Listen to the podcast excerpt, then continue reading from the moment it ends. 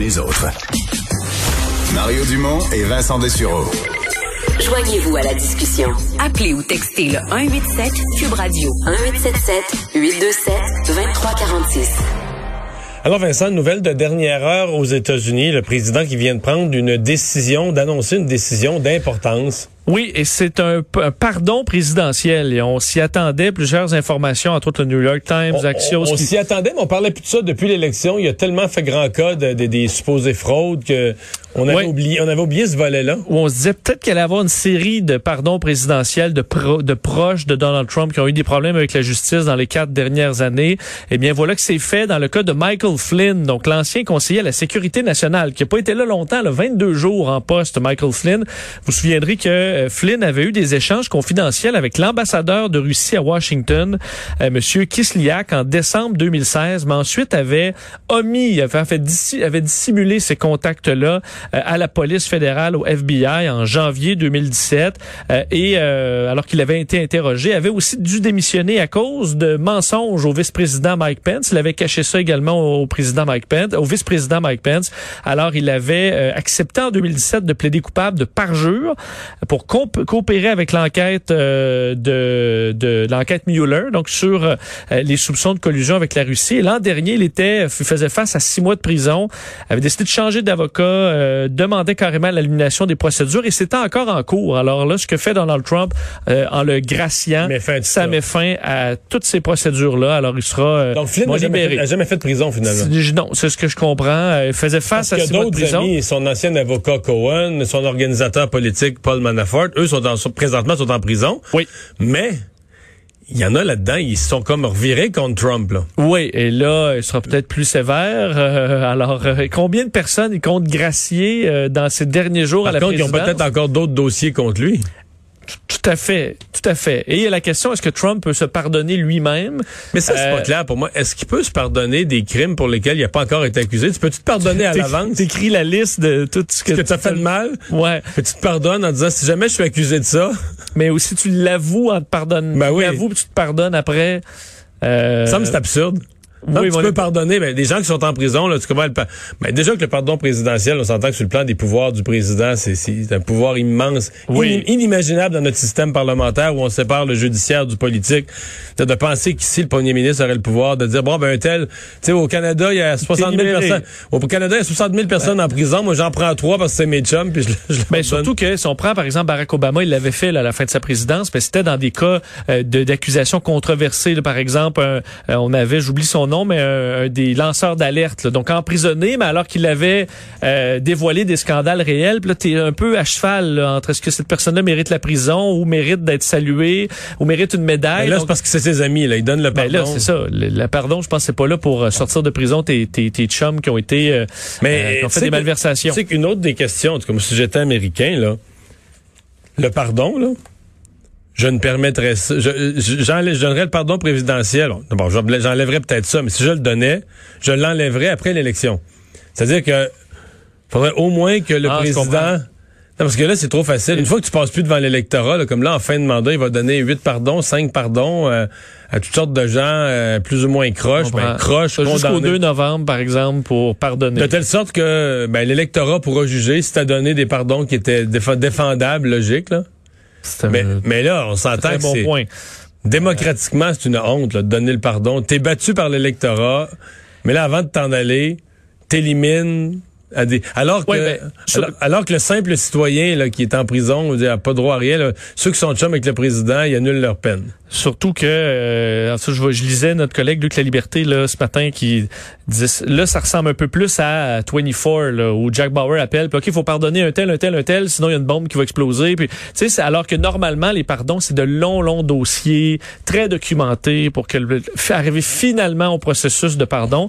Et là dans le cas de Donald Trump, c'est bien différent. Alors euh, on verra mais ça risque pas d'être le dernier dossier euh, du genre. Il y, a une autre histoire avec M. Trump aujourd'hui qui a Qu'est-ce qui s'est passé exactement? Il a placé un coup de téléphone en conférence téléphonique euh, assez... Euh, à ses avocats. Ouais, c'est particulier parce que là, bon, euh, au lendemain euh, de, la certification du vote par la Pennsylvanie, on annonçait que il allait avoir à Gettysburg un euh, une espèce de rassemblement sur les irrégularités là, donc euh, fa- face au vote, euh, dirigé par bon Rudolph Giuliani lui-même.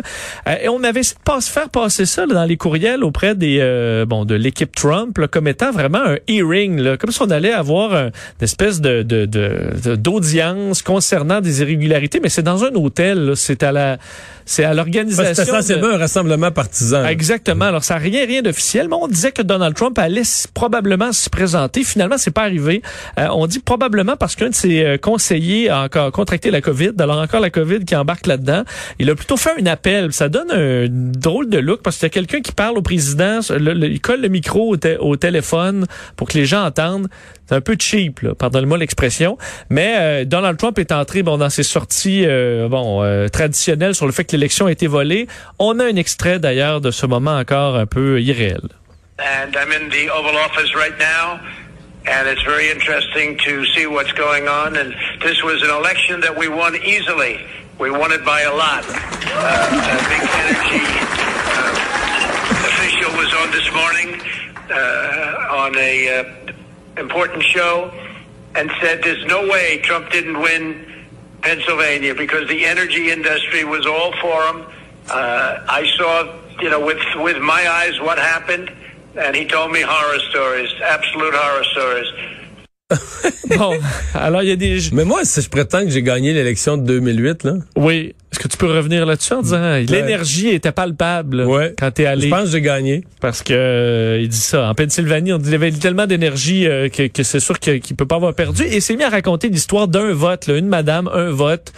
Mais là, c'est c'est 6 millions de votes derrière Donald Trump. Alors, euh, euh, c'est un peu particulier. Demander aux Américains de d'inverser carrément l'issue du scrutin. D'ailleurs, euh, Joe Biden, le président élu, a réagi à ça tantôt dans un point de presse, euh, disant que les Américains n'accepteraient pas que le résultat de l'élection ne soit pas respecté. C'est un peu la base. Il disait notre démocratie a été mise à l'épreuve cette année. Et voilà que nous avons appris que le peuple de cette nation a été à la hauteur. Bon. Bon, En faisant Voilà. un appel à la, à la prudence concernant la COVID. J'avoue que les images, les gens voient les images du rassemblement avec le téléphone sur le micro, C'était moins pire que le Four Seasons Total Landscaping, là, mais euh, c'est c'est bon. Ah, C'est particulier. D'ailleurs, là-dessus, Mario, un mot sur euh, le fait que Donald Trump et sa campagne, depuis le lendemain de, de l'élection, sont en campagne de financement ramasse des fonds. majeur pour ramasser des fonds pour la défense de Donald Trump. Et, et c'est pas d'hier qu'on questionne, on dit est-ce que tout cet argent, parce que dans le fond, la défense, oui, il y a eu un gros bureau d'avocats, mais pas, dans la mesure où il n'y a pas eu une vraie cause, là, tu sais, t'économises beaucoup d'argent quand à la première instance. T'es rejeté du quand la de la première, c'est ça, quand à la première instance, le juge te dit t'as pas de cause, va-t'en chez vous, c'est beaucoup moins coûteux en frais d'avocat. Donc, si t'as un vrai recomptage, il faut que tu mettes des batteries d'avocats, des équipes Oui. qui travaillent pendant des jours, des semaines, là. Avec un procès, admettons, en bonne, En bonne et due forme, c'est long. C'est plus long que se faire juste insulter par le juge en disant... Ah, quatre- mais ça dure quatre minutes. T'as tout à fait raison. Euh, et, mais dans une série, il faut dire, ceux qui sont abonnés à la campagne de Trump par courriel, sur la chaîne de courriel, ils sont bombardés de courriels depuis l'élection. 10 à 15 courriels par jour, des fois, avec un ton même parfois un peu agressif en disant euh, pourquoi vous nous abandonnez, euh, on n'a toujours pas reçu d'argent de votre part. Vraiment des messages intenses pour euh, donner de l'argent pour la défense de Donald Trump. Le problème, c'est que euh, au départ, 50% de cet argent-là n'allait pas à la défense, mais allait à un super PAC, là, donc euh, un, un comité d'action Ouais, politique. c'est ça, un PAC, c'est un Political Action Committee. C'est l'affaire.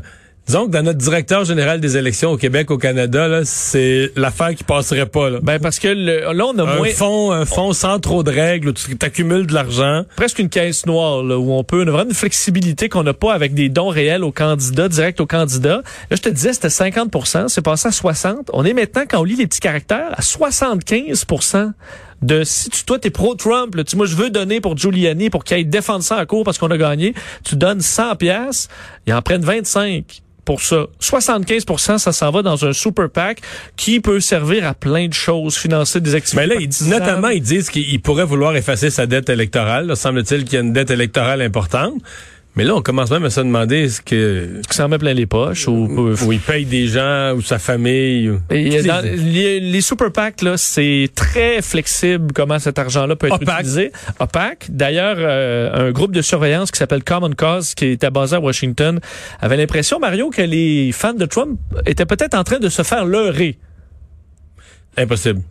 bon, Mais non, parce que Trump l'a dit, les gens qui votent pour lui are the most smart people. c'est les plus futés. Oui. Alors, Alors, comment il pourrait se faire rouler dans la farine Bon. comme ça? Voyons, Vincent. Ouais, certains analystes trouvent qu'ils ont peut-être l'impression qu'ils se font leurrer présentement, alors qu'on se questionne sur la Thanksgiving, Mario, qui arrive aux États-Unis. Ouais, ça, euh, les aéroports sont pleins. On dit quand même qu'il y a beaucoup moins de voyageurs que les autres années. Ouais, ben comme hier, il y avait un million de passagers euh, dans les qui ont passé les, les portes là, dans des aéroports américains.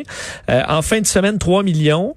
C'est à peu près la moitié moins des autres Ouais, années. c'est ça. C'est dur de se faire une idée parce que c'est vrai que c'est C'est un- énorme. La moitié moins, c'est énorme comme différence, mais un million dans une journée, c'est énorme quand même. Exactement. Donc d'ailleurs, c'est des foules aux aéroports qu'on n'a pas vu depuis le début de la pandémie, là. depuis la mi-mars. C'est du jamais vu.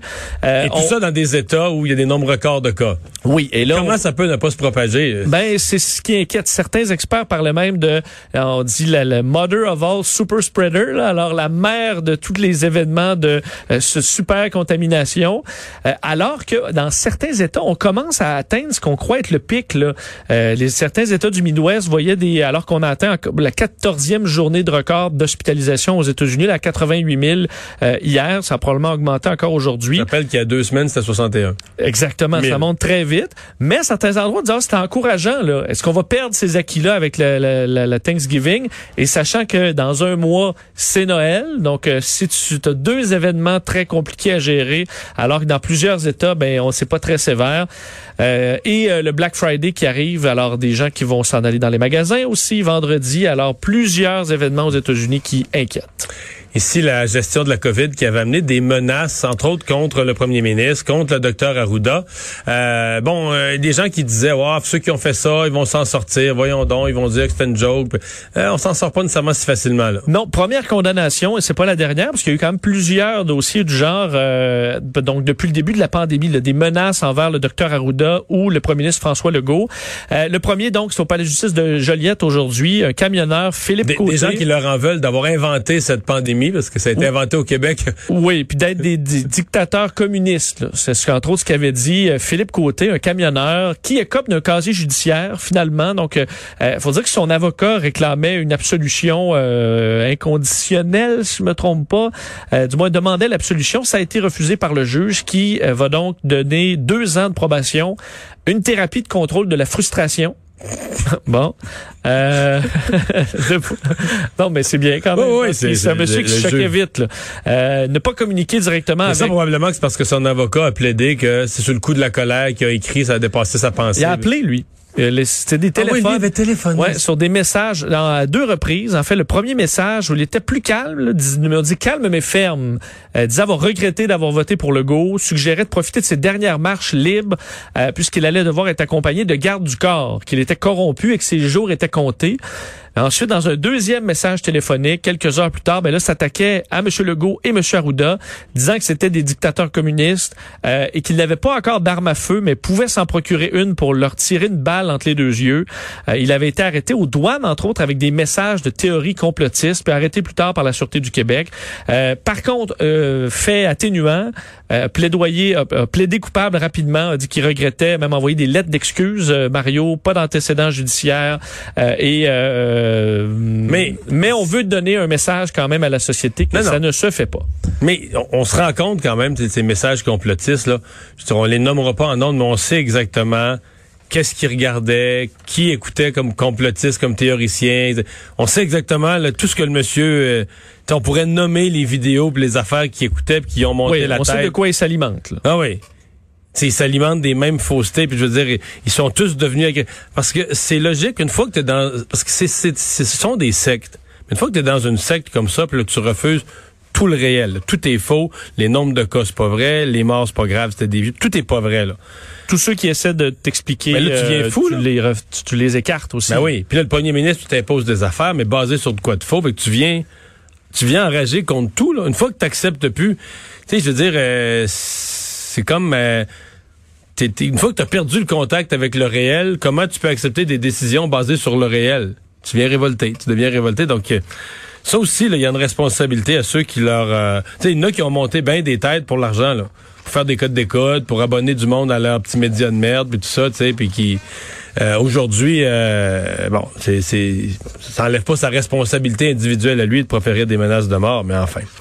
Euh, l'ancien chef du Parti québécois, André Boisclair, qui revenait en cours aujourd'hui. Oui, et euh, on va, écoute, il va falloir attendre avant d'avoir une suite des procédures pour euh, le dossier Boisclair, puisque son avocat, Maître Michel Massicotte, qu'on a quand même vu dans des euh, plusieurs dossiers bon récemment, demande un délai de deux mois pour pouvoir, enfin, avant d'annoncer la- la- ses couleurs. Donc, ça s'est fait au Palais de justice de Montréal aujourd'hui.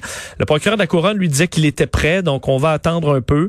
On sait qu'André Boisclair euh, est, euh, accusé d'avoir agressé sexuellement une personne alors qu'il était armé, ainsi qu'avec la participation d'un tiers. Et euh, bon, c'est toujours, euh, on ignore qui est la victime, on ignore qui est ce fameux tiers pour l'instant. Alors, on ne pouvait pas en dire plus. Euh, Boisclair, 54 ans, qui reste libre en attente des procédures. Il y aura enquête préliminaire aussi. Alors, les audiences seront fixées au mois de janvier. Puisqu'on est dans les affaires judiciaires, on va avoir une décision demain dans le dossier d'Alexandre Bissonnet. Oui, dossier très attendu. Euh, demain midi, euh, la Cour d'appel va statuer euh, sur euh, ce dossier d'Alexandre Bissonnette, initialement condamné aussi à la prison à vie sans possibilité de pouvoir demander une libération conditionnelle avant 40 ans. Sentence imposée par le juge François Huot en février 2019. On s'en souvient, cette sentence-là. Même le juge le disait, là, qu'on se retrouvait euh, dans- un certain débat constitutionnel. Ben, Je comprends parce que la loi disait des de 25 ans. Donc, tu as tué plusieurs personnes, donc 25 ans. Puis il aurait pu avoir jusqu'à 150 ans parce qu'il a tué 6 personnes. Donc, 6 fois 25 ans. Puis le juge lui a dit, il a, il a essentiellement dit, garde, la loi est mal faite, là. Elle devrait me permettre de donner plus que 25, mais moins que 50, entre Exact. les deux.